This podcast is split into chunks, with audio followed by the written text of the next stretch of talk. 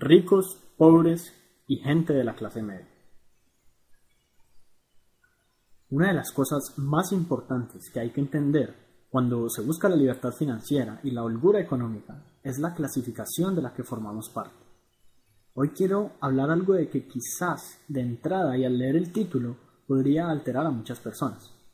Antes que nada, quiero aclarar que esta no es una manera de discriminar o etiquetar a las personas y que los conceptos que manejaremos en este artículo únicamente los utilizaremos para referirnos a nosotros mismos y para analizarnos con respecto a diferentes grupos sociales, no por su cantidad de dinero o por su calidad del éxito que han logrado. Todo el tiempo nos venden la idea de que los ricos no tienen calidad de vida, de que son infelices y de que son tan pobres que lo único que tienen es dinero. Yo diría que no hay nada más alejado de la realidad, sobre todo cuando el que dice esto no es una persona rica. Quizás es también porque muchas veces se relaciona la riqueza con la fama. Muchos actores y artistas pasan momentos difíciles precisamente debido a su fama. Y es que estar en los ojos de millones de personas no podría ser más tensionante. Una vida sin duda alguna difícil de llevar, pero que de alguna manera u otra para quienes logran prosperar, el éxito explota de manera increíble y sus carreras se ven apalancadas a nuevos niveles. Es difícil caerle bien a todo el mundo. Y eso es lo que hace que muchas personas piensen que toda la gente famosa, que toda la gente famosa es de alguna manera inmoral, drogadicta, infeliz o pervertida. Tú dime. Ahora bien, lo peor es que relacionan esto con los ricos, aquellos que tienen mucho dinero y lo conservan, pero que en realidad no están en los ojos de millones de personas, ni de cientos de miles de personas, y quizás ni de miles de personas. Se atreven a hablar de ellos sin saber y sin conocer a personas verdaderamente ricas. Es claro que si conocemos a alguien de clase media con aparentemente mucho dinero, esta persona seguramente tendrá muchas deudas y problemas económicos, aunque su bienestar aparente demuestre lo contrario. Claramente, si no conoces a un verdadero rico, ¿cómo podrías saber si los ricos son felices? ¿Le crees al televisor todo lo que te dice? La verdad es que me irrita un poco escuchar a la gente decir cosas como pobres e infelices ricos. Ah, yo prefiero ser pobre pero ser feliz. Es natural que un sentimiento de estos brote en nosotros como seres humanos, debido a que simplemente a muchas personas la envidia los gobierna. Y cuando no tienen lo que otros sí tienen, buscan escudarse en excusas como que los que sí tienen son infelices, o avaros, o malos. Dejemos de lado a quienes se han enriquecido de manera ilícita, pues ellos son simplemente la gran excepción a la regla. Por supuesto que esas personas son malas, y mucho, pero no podemos estigmatizar a toda la sociedad por algunos cuantos. Además, ¿en dónde has aprendido cosas sobre las personas ricas aparte de la televisión? Te recuerdo que para saber si eres rico o pobre no es necesario mirar tus bolsillos y tu cuenta bancaria, sino tu mente.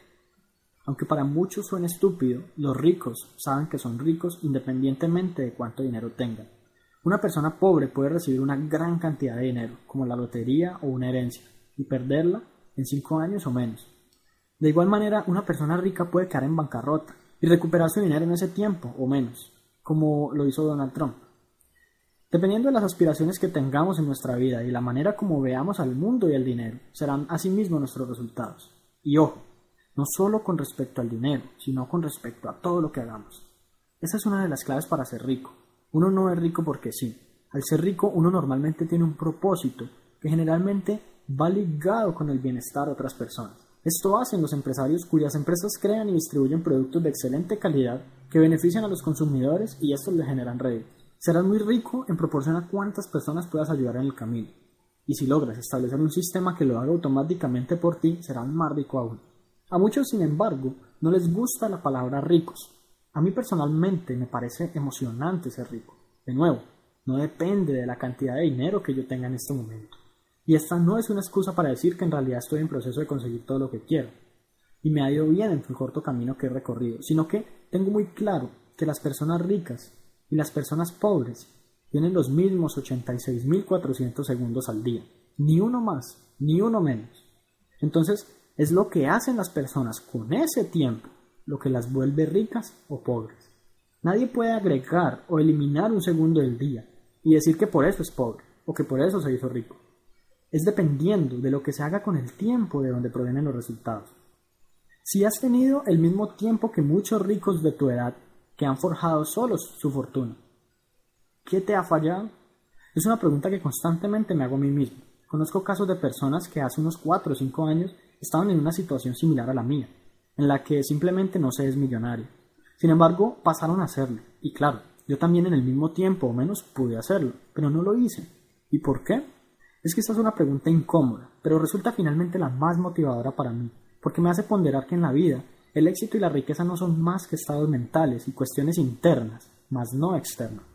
Ahora bien, Dándole honor al título de este artículo, quisiera compartir con ustedes la visión de los pobres, ricos y clase media, de manera que puedas identificar en qué bando te encuentras ahora mismo. No pienses de antemano que estás en la clase media, el bando que te quieres encontrar en algún momento. Si no te interesa ser rico, puedes dejar de leer o escuchar ahora mismo. Empecemos con los pobres. Las personas pobres no son aquellas que no tienen casa ni dinero para pagar sus cuentas. Es un concepto muy equívoco. Tampoco son aquellas personas que están en estrato 0 o 1. Conozco personas con sueldos gigantes que son pobres. También conozco personas que con sueldo pequeño son de la clase media y muchos que con los mismos sueldos pequeños se hicieron ricos. ¿Qué son los pobres entonces? Los pobres son esa parte de la humanidad que simplemente parece tener un odio innato por el dinero, la abundancia y el bienestar. De alguna manera u otra, repudian todo lo que tiene que ver con los ricos. Su historia favorita es la del rey Miras.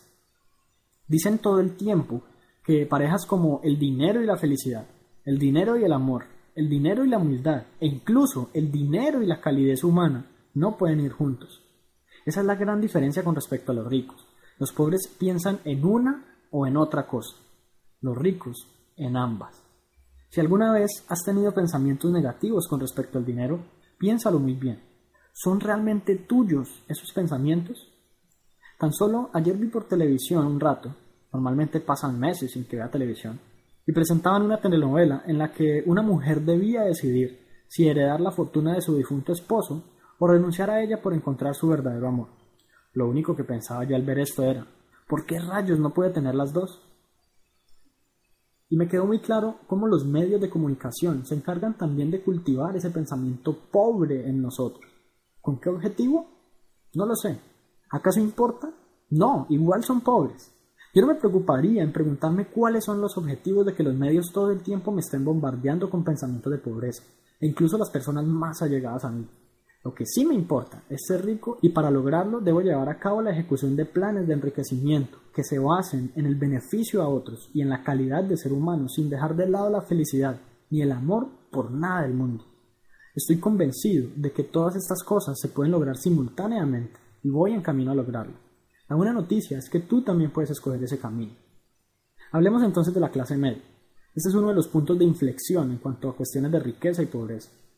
La clase media está conformada por aquellas personas que buscan la comodidad, pero que también tienen pensamientos negativos respecto al dinero.